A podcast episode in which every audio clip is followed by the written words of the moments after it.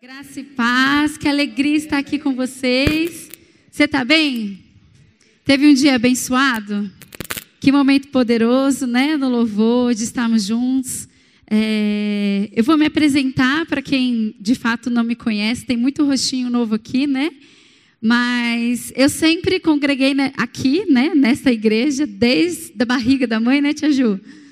É, e em 2010 nós fomos chamados para um novo tempo, né? E passamos a, junto com o Leandro, que é o meu marido, pastor Leandro, nós fomos para o Jardim Vitória para pastorear lá, né?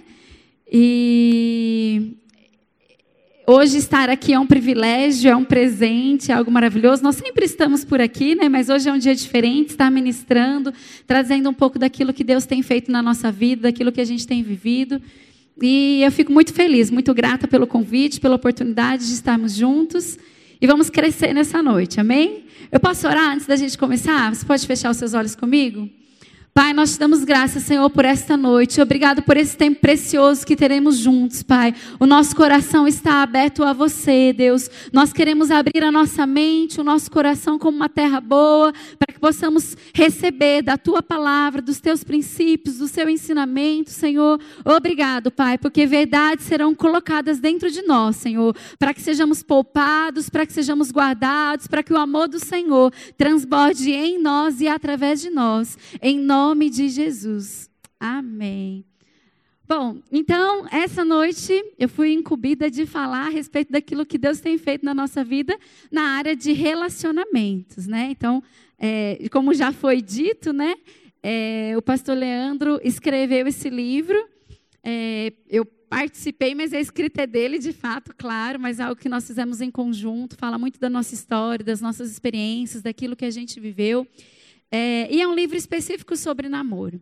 Mas aqui nós temos pessoas em fases diversas, em estações diversas, e eu queria perguntar para você: quem aqui está solteiro? Levanta a mão para eu ver. Levanta bem alto, porque é interessante essa, essa pergunta, né? Fica mais um tempinho segurando aí, porque tem gente que pode olhar para você, saber que você está solteiro mesmo, isso é uma bênção, é uma oportunidade, glória a Deus, pode abaixar. Quem está namorando? E quem é casado? Tá certo, muito bem. É, quando a gente fala de relacionamento, é algo muito pessoal.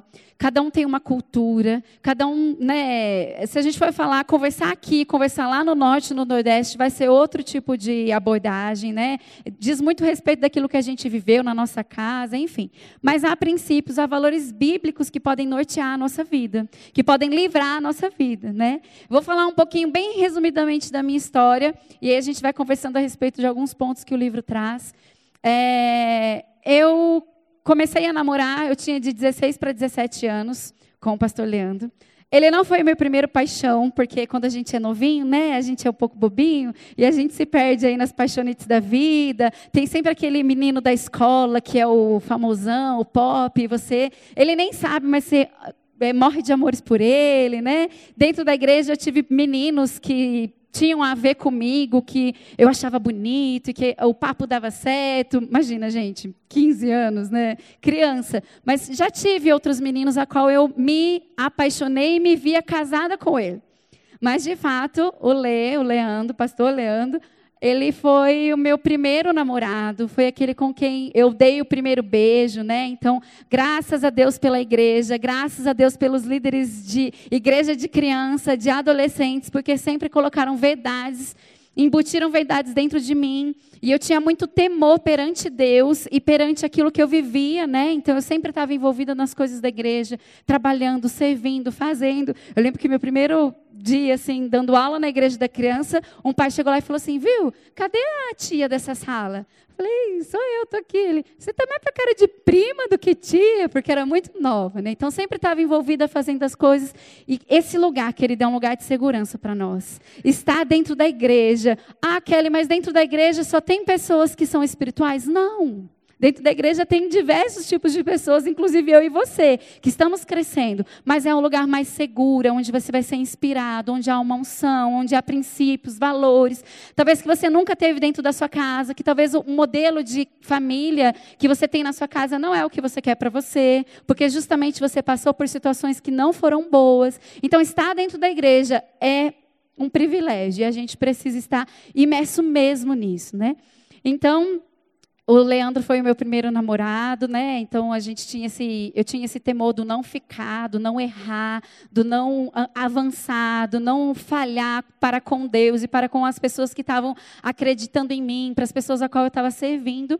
E graças a Deus eu venci essa etapa, né? Eu não quero assim trazer um peso sobre você que de repente já teve outras experiências, mas se há alguém aqui entre nós que ainda não teve essa experiência do primeiro namorado, do primeiro beijo, eu quero dizer para você que vale a pena você se santificar, você se guardar, você escolher fazer boas escolhas. E se você já teve uma experiência ruim, sempre é, é tempo da gente recomeçar. Né? Deus, ele é o primeiro a nos perdoar, a lançar no esquecimento aquilo que passou, e a gente pode começar uma nova história como se fosse a primeira. Amém? Independente se você já foi casado ou não, Deus é aquele Deus de novos começos. E nós podemos fazer de uma forma certa, santificada, e fazer com que o nosso relacionamento seja agradável a Ele e abençoe a nossa vida. Amém?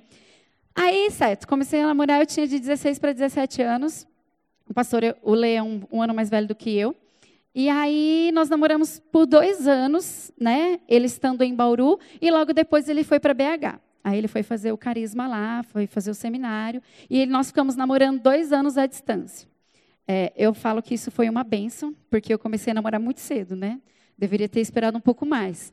Mas estar namorando dois anos à distância fez bem demais para a gente. Por quê? Porque a gente não se via todo dia, a gente se via a cada dois meses, com muito esforço e sacrifício, porque BH era longe, porque tudo era muito caro. Eu sou bem novinha, mas naquela época não tinha WhatsApp, né? então as nossas conversas eram por e-mail, por cartas.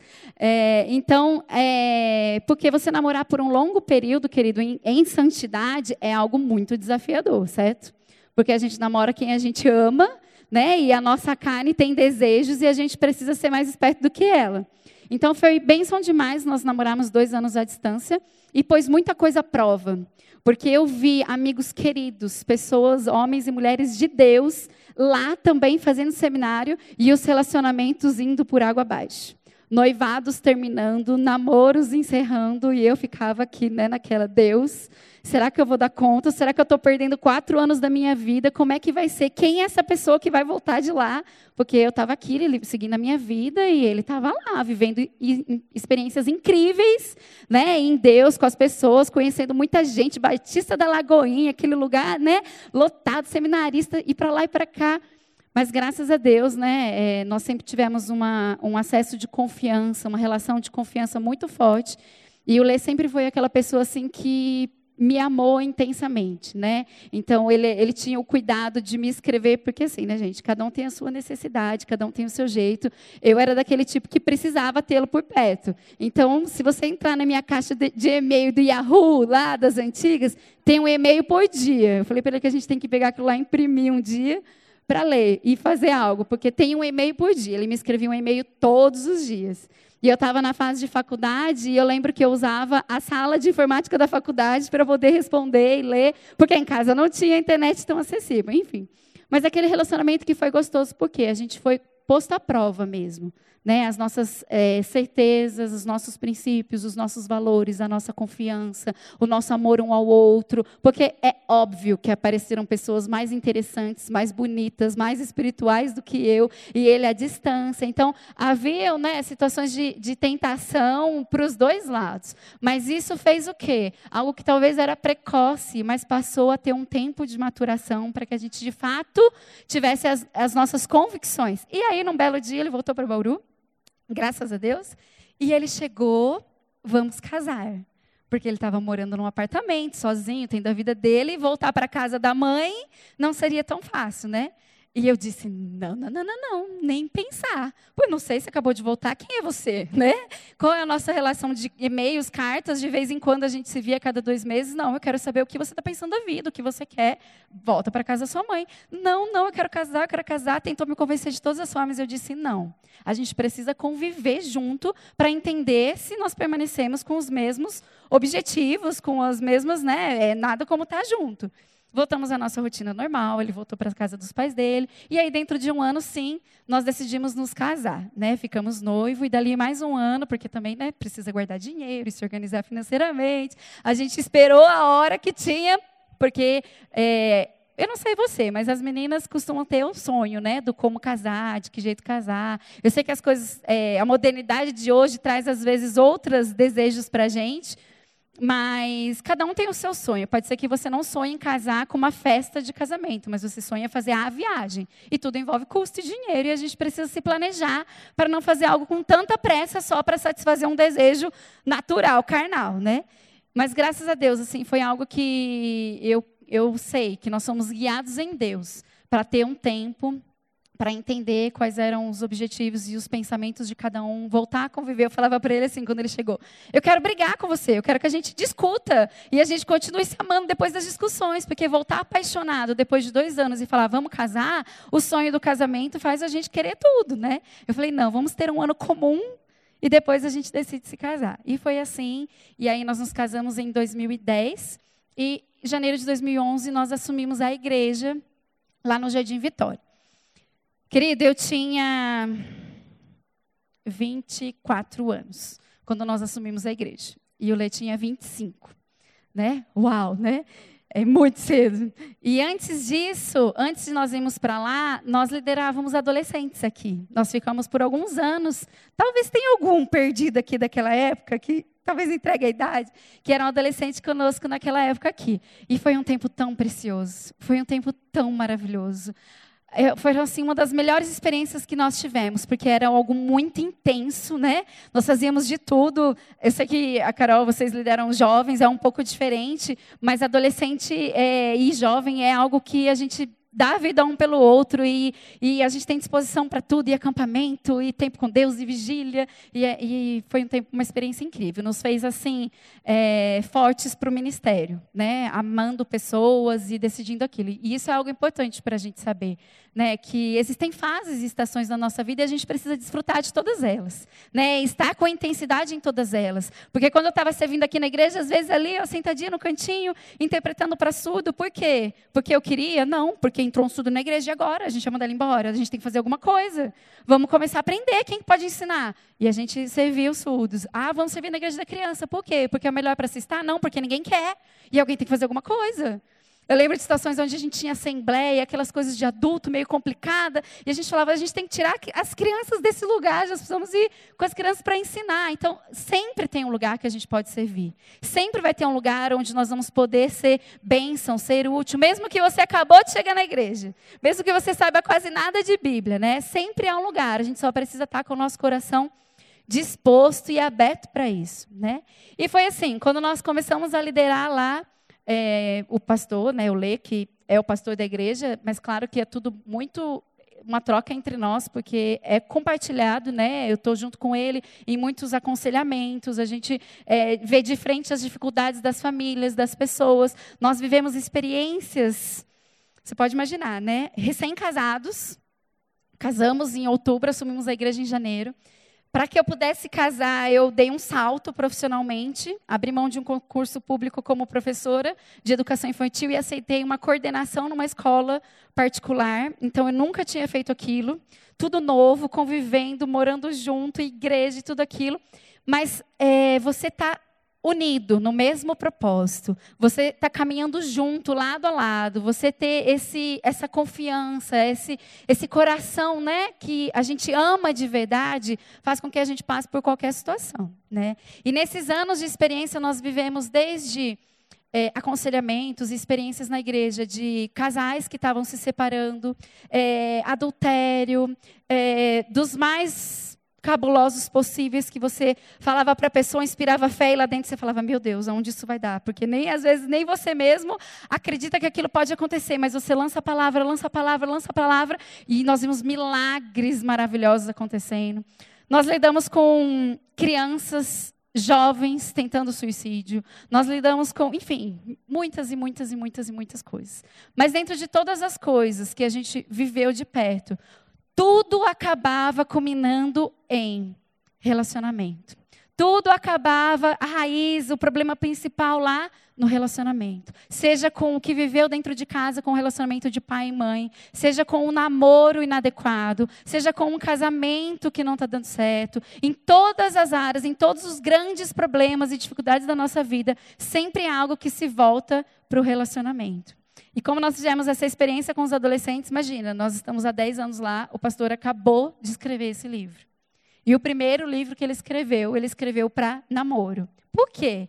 Se ele viveu tantas coisas, nós tivemos tantas experiências com Deus, professor do Rema, viajou para tudo quanto é lugar, né? Deu diversas disciplinas, ele ama é, doutrinas básicas, ele poderia ter escrito sobre qualquer outra coisa. Por que, que ele escolheu esse tema? Porque nós precisamos, o quanto antes, no caso aqui é sobre namoro. Isso eu creio em Deus que vão tomar outros títulos, outros caminhos, né? Mas o namoro é o, é o start, é o começo. A gente acha que não, mas é ali que nós estamos escrevendo todo um futuro. Então, se nós começarmos a corrigir aquilo que começa lá na base, né, lá na adolescência, lá na criança que já pensa, que já sonha, que já tem um modelo hoje na cabeça do que é um namoro, se nós conseguimos embutir verdades, princípios, valores de Deus ali, o quanto que nós não vamos poupar de problemas sérios lá na frente, que são possíveis de se resolver, que milagre existe, é real, a palavra muda, funciona mesmo. Nós podemos tudo em Deus, mas dá um certo trabalho, existe um certo esforço. A gente perde um tempo da nossa vida arrumando a bagunça. Né? Tudo pode ser feito em Deus. Eu vivi experiências maravilhosas de ver é, vidas de pessoas serem transformadas. Não falo nem da água para o vinho, é do barro, da sujeira, do fedor para água cristalina. Né? É possível, mas se a gente consegue dar passos lá atrás, assertivos, dentro dos princípios, os valores da verdade na palavra, isso salva a nossa vida. E tem uma frase do livro que eu queria que colocassem aqui para a gente ver, que essa é para nós assim como um, um, lema na nossa igreja, né? Eu sempre digo isso para os adolescentes, para os jovens, para os adultos. Eu tirei essa frase do livro. Diz: A decisão mais importante das nossas vidas, depois de receber a Jesus como Senhor e Salvador, é a decisão de com quem iremos nos casar. E essa escolha começa quando eu penso com quem eu vou namorar. Querido, guarda isso no seu coração.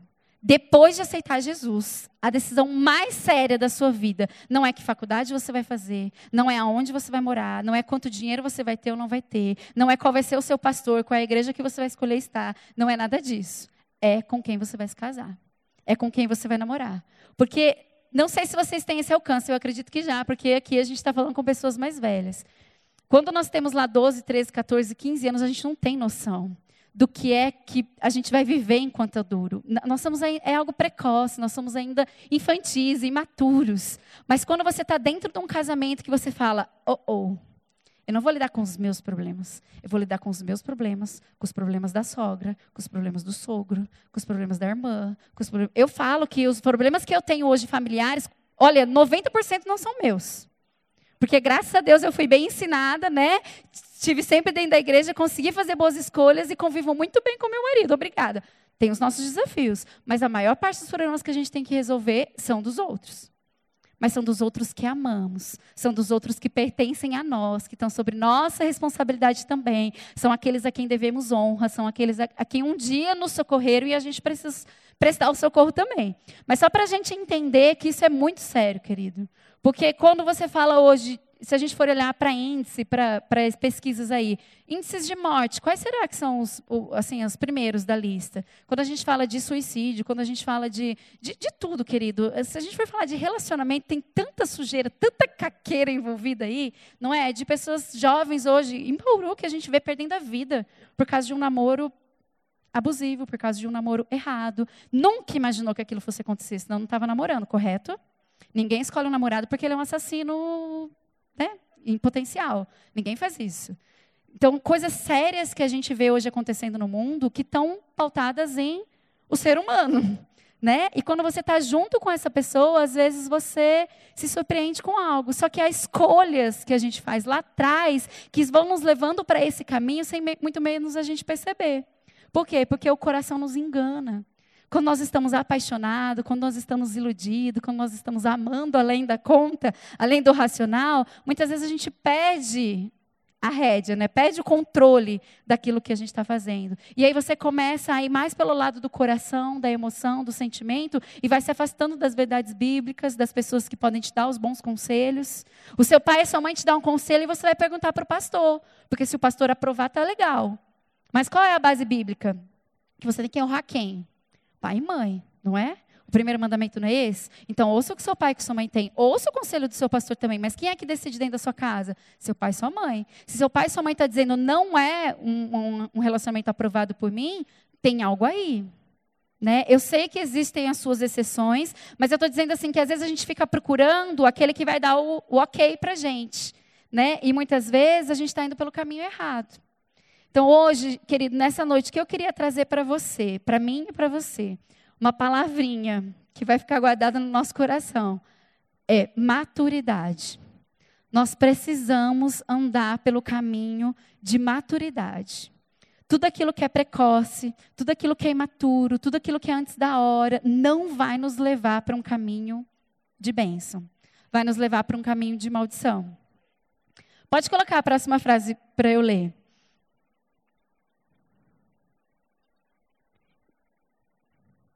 Uma pessoa imatura o tempo todo encontrará motivos para iniciar brigas e discussões. Qualquer coisa sempre acaba desencadeando uma crise de ciúmes. Isso serve para todas as áreas da nossa vida. Se nós não estamos maduros para aquilo, com certeza vai dar ruim.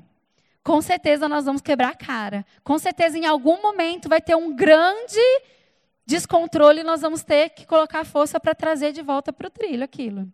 Então, nós precisamos entender qual é a área da nossa vida que nós ainda estamos imaturos e precisamos crescer. E nós vamos olhar para essa área e vamos colocar força né, para aprender, para ler, para ouvir, para orar, para estudar, para que isso possa ser mudado na nossa vida, para que a gente possa caminhar bem, por um caminho de segurança.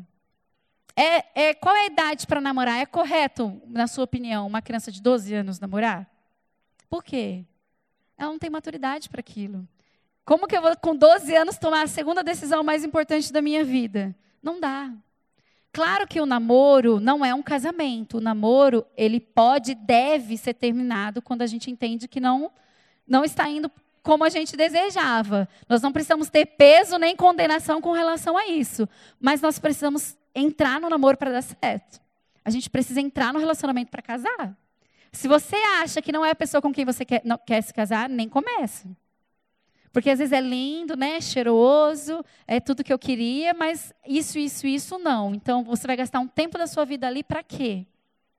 Né? De repente a pessoa que seria a opção correta já vai estar ocupado quando você precisar dele. Né? Então nós precisamos ser espertos e entender que há tempo para todas as coisas. Quando a gente olha no dicionário, eu anotei aqui, o significado de maturidade é que não está maduro, precoce, antecipado. Por imaturas, muitas tentativas frustraram. E talvez às vezes você está nesse contexto hoje, você fala: Uau, se eu olhar para trás, aquilo que me magoou, que me frustrou, que me chateou, que talvez até hoje me fez ficar estagnado com relação a relacionamento, foi por causa de uma imaturidade. Talvez era um namoro que daria certo, mas eu era muito criança, eu era muito infantil, eu não entendia as coisas da vida. E por ter entrado cedo, é, cedo em algo, eu joguei fora uma oportunidade e hoje carrego o peso do estar sozinho, estar solteiro por toda a vida, porque não consigo mais abrir o meu coração para ninguém. E a gente precisa entender que as coisas dão errado e que a gente precisa se arrepender pedir perdão, enxugar as lágrimas, tomar um banho, né? Colocar uma roupa cheirosa e continuar a vida. Porque se a gente ficar preso nas coisas do passado, se nós ficarmos ressentindo coisas, sabe? É, quem estava aqui no dia da conferência que o, o pastor Leandro ministrou? Ele falou um pouco sobre isso. Às vezes você está carregando há cinco anos a maga de alguém, a falta de perdão de alguém. Aquela pessoa já casou, já tem filhos, e você entra no Facebook e no Instagram dela para conferir como estão as coisas, porque o seu coração ainda está ligado com ela. Sabe? Querido, nós precisamos deixar para trás aquilo que ficou. Se a pessoa não te ama mais, não tem conversa. Não tem conversa. Porque o relacionamento para dar certo precisa ter amor das duas partes. Então não fique se iludindo, não fique perdendo o seu tempo, porque não existe uma pessoa perfeita. Não existe a pessoa perfeita. Não existe ninguém perfeito, né? Para começar a conversa. Mas não existe uma pessoa para você. A Bíblia, Deus não criou você com né, o seu para e a sua metade. Não existe isso. Existem propósitos, existem chamados, existem desejos, vontades. É, talvez o que me agrada não agrada você, talvez o que para você é muito legal para mim é chato. Talvez, né, eu falo isso com a minha própria irmã. Nós somos muito diferentes. O, o marido dela é muito diferente do meu marido, extremamente diferentes. Mas o que agrada, né, o que agrada a ela é exatamente o que há nele. A gente convive todo mundo bem, mas não tem compatibilidade. Por quê? Porque são gostos diferentes. E nós precisamos entender isso, que se algo não está dando certo, se você ainda está preso em um relacionamento que já passou, querido, deixa isso para lá. Pare de ressentir as coisas, pare de ficar lembrando o que você viveu, pare de ficar guardando essas mágoas, libere isso, peça perdão, se arrependa do que precisa se arrepender, é, libere seu coração e se abra para novos relacionamentos. Isso é importante, por quê? Quando você não vai fazer isso? Você não vai fazer isso quando você tiver certeza que você foi chamado para ter uma vida solteiro por toda a vida. Servir ao Senhor, né?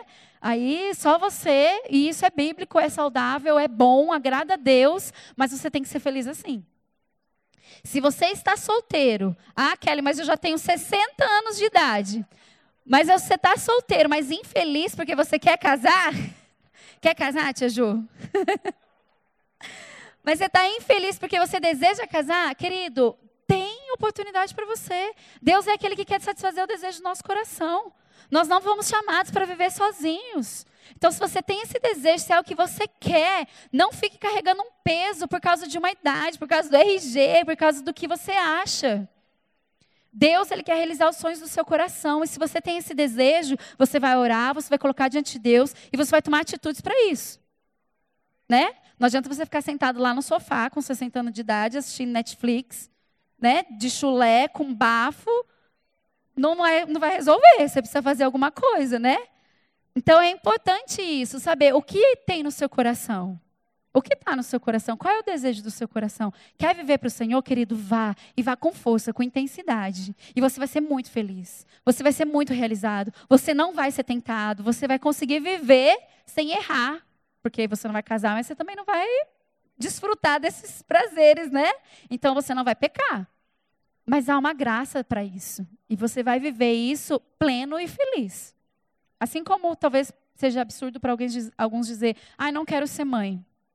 E para outros é, não vou ser mãe e está tudo bem, sou feliz assim. E a, e a bênção de Deus está comigo e eu vou ser plena e completa assim. É algo pessoal, querido. A Bíblia não traz condenação para isso, mas eu estou aqui para dizer para você que deseja e que quer se relacionar com alguém. Você precisa abrir o seu coração. Você precisa enxergar o que é que está aí trazendo peso, dano, o que é que ainda precisa ser colocado em ordem. Coloque diante de Deus, ore e comece a se relacionar. Comece a fazer amigos, comece a estar dentro da igreja, conviver com pessoas próximas à sua idade, conviver com pessoas que pensam como você, que têm os mesmos gostos que você, que gostam das mesmas coisas, que convivem, né, nos mesmos tipos de habilidades, de hobbies, de prazeres, né?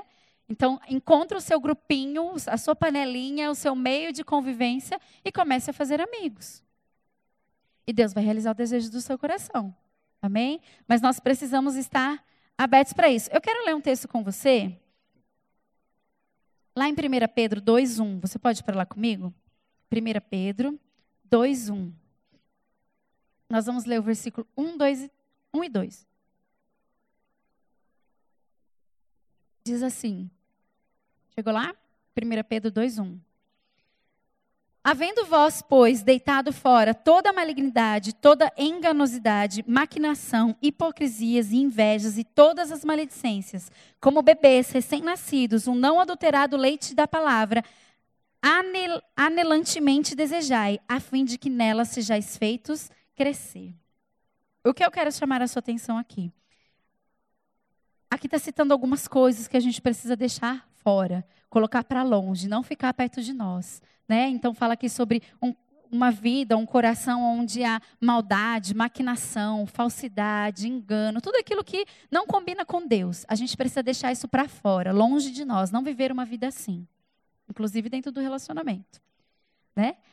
E aí ele fala sobre a gente como criança desejar o leite, aquele leite puro, aquele leite perfeito de um bebê, um recém-nascido que acabou de nascer e ele deseja aquele alimento que para ele é completo e que vai fazer o quê? Crescer. Nós passamos por diversas estações e fases na nossa vida. Isso não diz respeito só à idade, querido. Hoje nós temos muito adulto aí de 50 e 40 anos que ainda é muito imaturo em algumas áreas, que ainda é criança em algumas áreas porque não se deixou crescer. Então nós precisamos desejar a palavra, esses valores, esses princípios puros, perfeitos, que vão alimentar a nossa vida e nos fazer crescer. Tem aquele outro texto lá em 1 Coríntios, não precisa abrir que diz assim: quando eu era menino, falava como menino, pensava como menino e raciocinava como menino. Quando me tornei homem, deixei para trás as coisas de menino. Que verdade poderosa e simples. Parece que está escrito assim de uma forma quase que desenhada, né? Eu era menino, eu fazia como menino, eu andava como menino, eu me vestia como menino, eu falava como menino. Agora que eu não sou mais, que eu virei homem, essas coisas ficam para trás. Simples, sim. E a maturidade, querido, em Deus vai ser através da palavra, onde nós vamos nos encher, encher dessas verdades, desses princípios, e nós vamos passar a praticá-las. Quando a gente fala de relacionamento, não vai funcionar só fé. Nós vivemos fé, a nossa igreja, graças a Deus, né, Verbo da Vida, aquilo onde a gente está mergulhado, inspira fé a nossa vida o tempo todo. Mas quando a gente fala de relacionamento, nós estamos falando da prática dessas verdades, da prática da palavra. A fé vem pelo ouvir e ouvir a palavra de Deus. E quando a gente fala de relacionamento, nós vamos precisar praticar os princípios que nós temos vivido.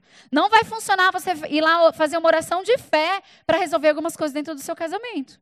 Vai precisar de ações vai precisar de práticas do dia a dia, pequenos, pequenas coisas que você vai plantar e vai colher. Vão ser princípios que vão ser estabelecidos, renúncias que você vai fazer, posições que você vai tomar e você vai desfrutar daquilo.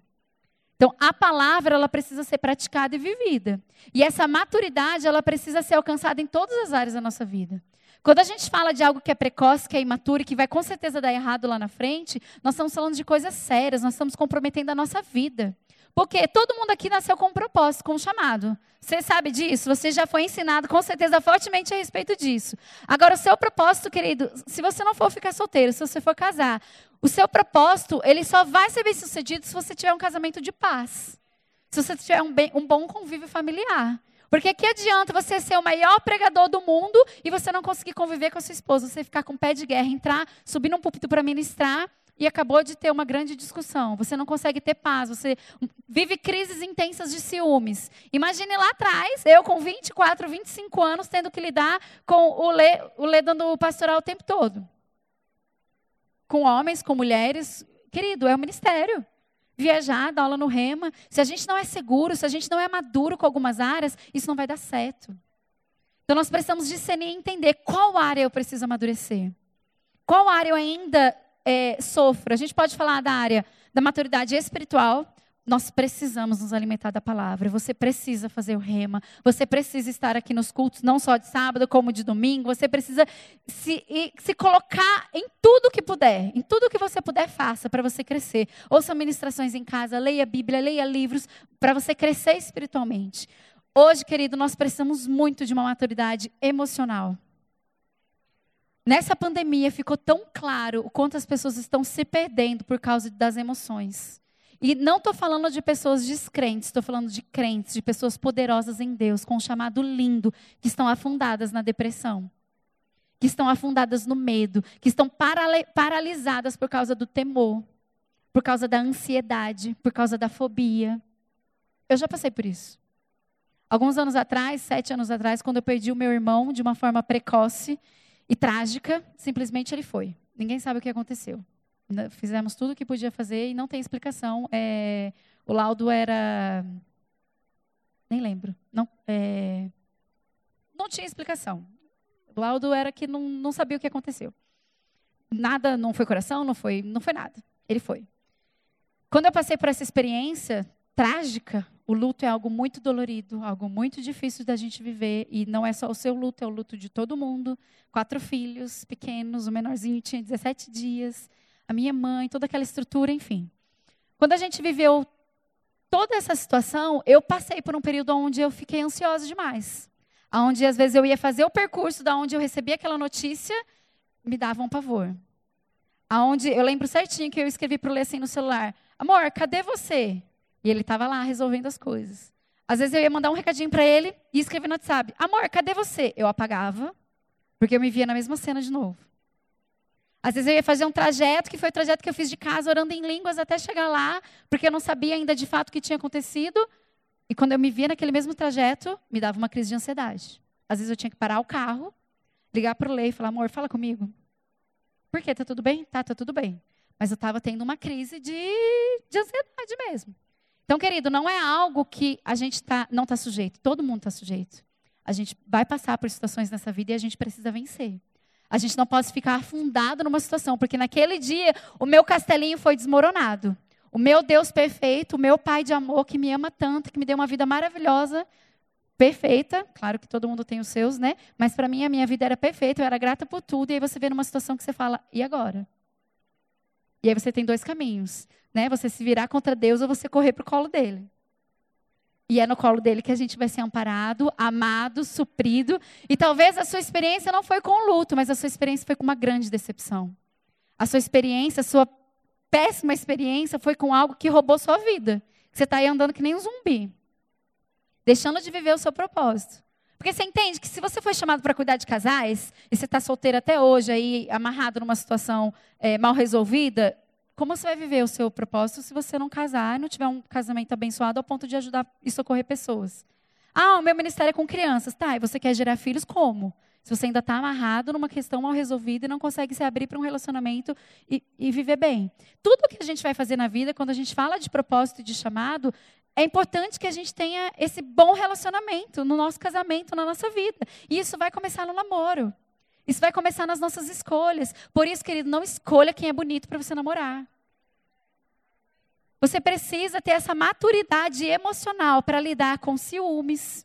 Você precisa ter essa maturidade emocional para lidar com a decepção, com a frustração. Porque se você não está maduro emocionalmente, você entra num relacionamento e aí aquele relacionamento frustra você, você vai carregar isso pro resto da vida.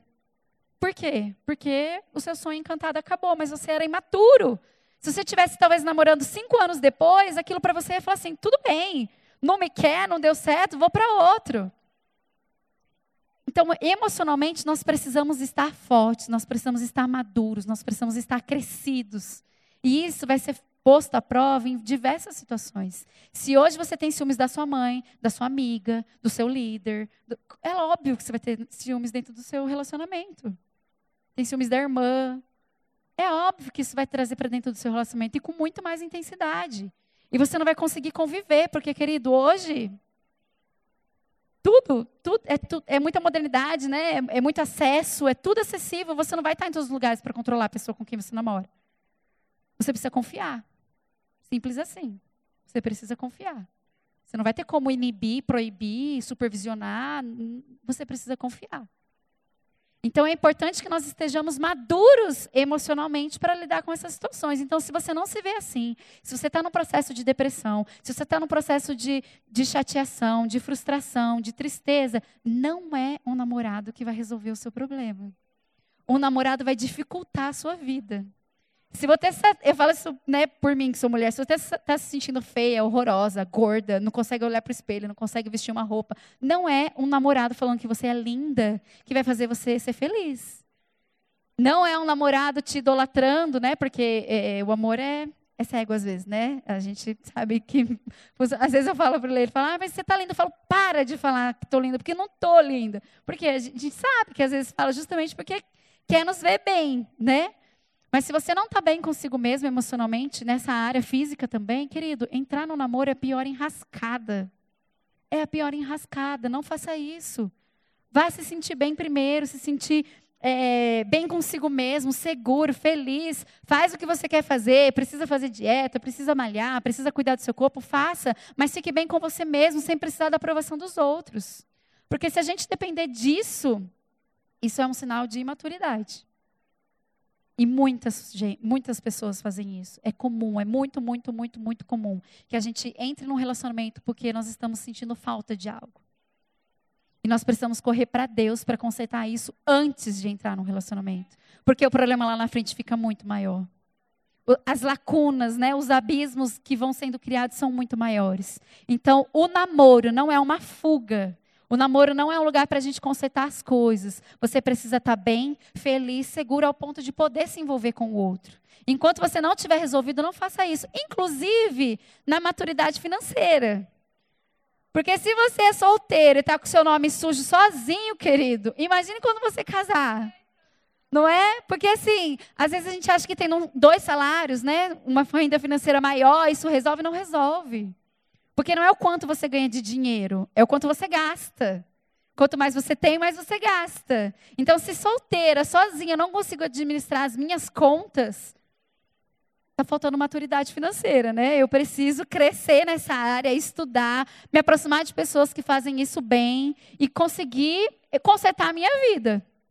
Porque uma das coisas sérias dentro de um relacionamento é o problema financeiro. Ou ele está pautado, as brigas, as separações, ou ela está pautada em traição, em ciúmes, ou ela está pautada em problemas financeiros. A maioria das vezes. Ou tudo isso junto e mais um monte de coisa. Mas é sério, se a gente consegue ter uma, uma, vida financeira saudável, se nós conseguimos cuidar das nossas contas, querido, se você não tem maturidade para ter um cartão de crédito, bloqueia ele, quebra, joga fora. Porque a gente começa a se envolver com, uma cor, com algo que não vai ter fim, que não, não tem parada. Né? E aí você começa a criar e carregar outros problemas juntos com você. Então, a maturidade financeira também é um ponto importante para a gente pensar. Eu sempre ouvi isso, né? Meu pai fala muito para os meus sobrinhos, falava para os meus irmãos, que se você não pode pagar o lanche da namorada, se você não pode levar ela para passear, então você não está pronto para namorar, porque você vai pedir dinheiro para mim para levar sua namorada para passear? Né? Isso é verdade. A gente precisa entender as estações, o tempo das coisas. Não que você precisa ser o cara rico para poder entrar num relacionamento. Não é isso. E a menina também não. É, por muito tempo, imagina, o, o, pastor Leandro era seminarista, não trabalhava, era mantido pela, pela mãe, né, por aquilo que ele conseguia. Eu tinha o meu salário, fazia faculdade, nós estávamos em estações financeiras diferentes, mas um complementava e ajudava o outro. Quantas vezes ele ficava sem comprar uma roupa, sem comer, ele falava que comia só um miojo para não almoçar direito, porque estava guardando dinheiro, porque ia vir me ver e queria trazer um botão de rosa ia me encontrar e era meu aniversário e queria me presentear. Então, claro que tem as estações. Eu não estou dizendo que a gente precisa ser, né, esbanjar dinheiro para poder estar tá dentro de um relacionamento. Não. Mas nós precisamos ter controle daquilo. A gente precisa ter maturidade para lidar com isso. Porque senão é algo que vai afundar a gente também. Né? Então, eu penso que esses são os três pontos principais que a gente precisa olhar para o nosso coração e nos analisarmos. E isso não vale só para quem está no namoro, para quem está casado também. Porque dentro do casamento, eu estou casado há 10 anos, mas parece que eu casei ontem. E os nossos desafios só estão começando. Né? Agora mesmo acabamos de dar um super passo de sair do nosso apartamento e ir para uma casa. Agora nós temos filho, uma filha, Anne, ela tem dois aninhos. Então são outras coisas. Agora começa a escola, agora a gente quer promover coisas para ela. Então os desafios financeiros lá no início do, do namoro e do casamento são outros hoje. Né? Então isso serve para todos nós aqui. Nós precisamos olhar para a nossa vida, nos analisarmos e pensarmos aonde eu preciso crescer. Qual área que eu ainda sou imaturo? Aonde é que Deus está me chamando para colocar ordem, né? Pra, sabe assim, querido, um exemplo simples. Às vezes a gente tem um menino lá dentro, vou falar para o menino porque é mais comum, dentro de casa, ganhando litros de dinheiro jogando videogame. Né? Tem um jogo famosinho aí que rola horrores de dinheiro, como chama? Free Fire? Não, tem um outro que é. que tem uns campeonatos da vida e o pastor, o pastor gosta, mas eu não lembro como chama. LOL, deve ser esse que rola uma grana imensa, né? Então talvez você está lá jogando e o cara é o fera naquilo e está ganhando dinheiro, dinheiros e dinheiros e dinheiro. Isso significa que essa pessoa está madura e que ela cresceu? Só porque ela está desempenhando bem ali a profissão dela? talvez essa pessoa é aquele que ainda está ali na fase de criança, com salário de adulto, mas que está precisando ter um chefe, um patrão, horário para entrar, horário para sair, uniforme para lavar no dia seguinte, porque tem que ir com o uniforme limpo, senão, não, senão vai ser chamada atenção, vai ser suspenso, isso e aquilo, ter um chefe, prestar ordem, prestar conta das coisas. Um exemplo simples, eu estou dizendo. Não quer dizer que você ter aquele salário absurdo significa que você é maduro naquilo por completo. Por quê? Porque às vezes você ainda está estagnado em algo, preso em algo que você precisa largar aquilo um pouco e por ordem em outras áreas da sua vida. Então, às vezes, você é muito maduro em grandes coisas e nas pequenas, hoje, né, o que é muito dito? Muito mimimi. Muito chateadinho com qualquer coisa, muito frustrado, tudo te ofende, tudo me ofende, tudo me chateia, tudo me incomoda. Por quê? Porque eu não cresci ainda naquela área. E aquilo para mim dói. E quando a gente fala de maturidade, querido, sabe o que vem na minha cabeça? Assim, ó, agora talvez porque eu seja mãe. Vocês vão chegar lá já já? Vamos passar por isso. Você seja mãe. Você lembra daquela fase sua que você estava em casa, sentada no sofá, e você falava assim, eu em casa, nós, em quatro irmãos, eu falava, Thaís, pega um copo de água para mim. Nossa, ela ficava, vez que ela ficava doida comigo, eu deitava na cama e, e ela, a gente dormia no quarto e falou assim, ah, apaga a luz. Ela falava, mas toda vez você deita, eu tenho que levantar para apagar a luz. E ficar pedindo as coisas e leva aquele fora do irmão, né? Por quê? Tá de igual para igual. Agora, se eu virar para a mãe e falar assim, mãe, estou com fome. Ela vai falar, só um minutinho, filha, eu estou indo fazer um almoço para você. Se a Anne vira para mim hoje e pede qualquer coisa para mim, na mesmo instante a gente para o que está fazendo e vai o quê? Servir ela. O, uma grande característica para saber se você é maduro ou não é saber se você é capaz de servir. Porque aquele que é o maduro é aquele que serve, é aquele que auxilia, é aquele que dá, é aquele que faz. Quando a gente fala de maturidade, você lembra do pai e da mãe. Quem é o adulto maduro? O pai e a mãe. O pai e a mãe é aquele que tira de si para dar para o outro, não é? É aquele que para tudo para ir lá lavar o banheiro que você que sujou. É aquele que a mãe que passa tempos e tempos lavando roupa, mas da roupa que você sujou. Né? Então eu vejo, me vejo muito hoje assim com a Anne, porque eu preciso servir ela em tudo. Vai chegar um momento onde ela vai ser madura em algumas áreas e ela vai passar a ter as responsabilidades dela, aquilo que ela deve fazer. Hoje ela já tem algumas coisas que eu já peço para ela fazer e ela faz. A, a, sua chupeta não é aqui. Você guarda a chupeta dentro do berço. Ela vai lá e joga dentro do berço. Ah, não, eu não né, tira o lixo daqui. Ela tira a fralda já sozinha. Ela arranca a fralda fala, mas a fralda não é no chão. Vai lá jogar no lixo. Ela pega a fralda e vai lá e joga no lixo. Ela tem as responsabilidades dela. Mas quem é o maduro? Sou eu. Eu e o pai dela. E nós vamos servir ela em tudo.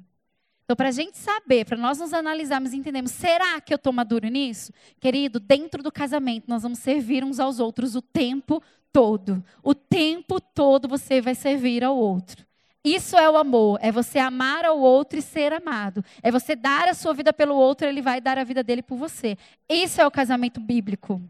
É o tempo todo você renunciando, é o tempo todo você fazendo, é o tempo todo você vencendo o seu ego, vencendo a sua preguiça, vencendo a sua carne. É você servir ao outro.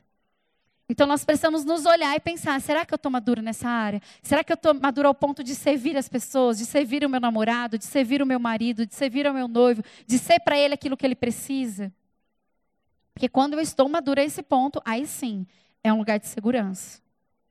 Porque nós vamos poder nos ajudar e crescer junto.